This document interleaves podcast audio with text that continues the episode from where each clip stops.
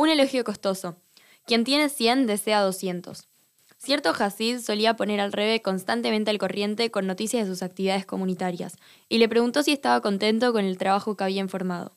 El Rebe sonrió y respondió: Contento, por cierto que lo estoy, pero, por naturaleza, jamás estoy satisfecho con lo que ya se ha hecho, en un área en el que incluso más puede lograrse. El Rebe continuó suavemente. De algún modo, siento que esta es una parte de mi naturaleza que no preciso cambiar.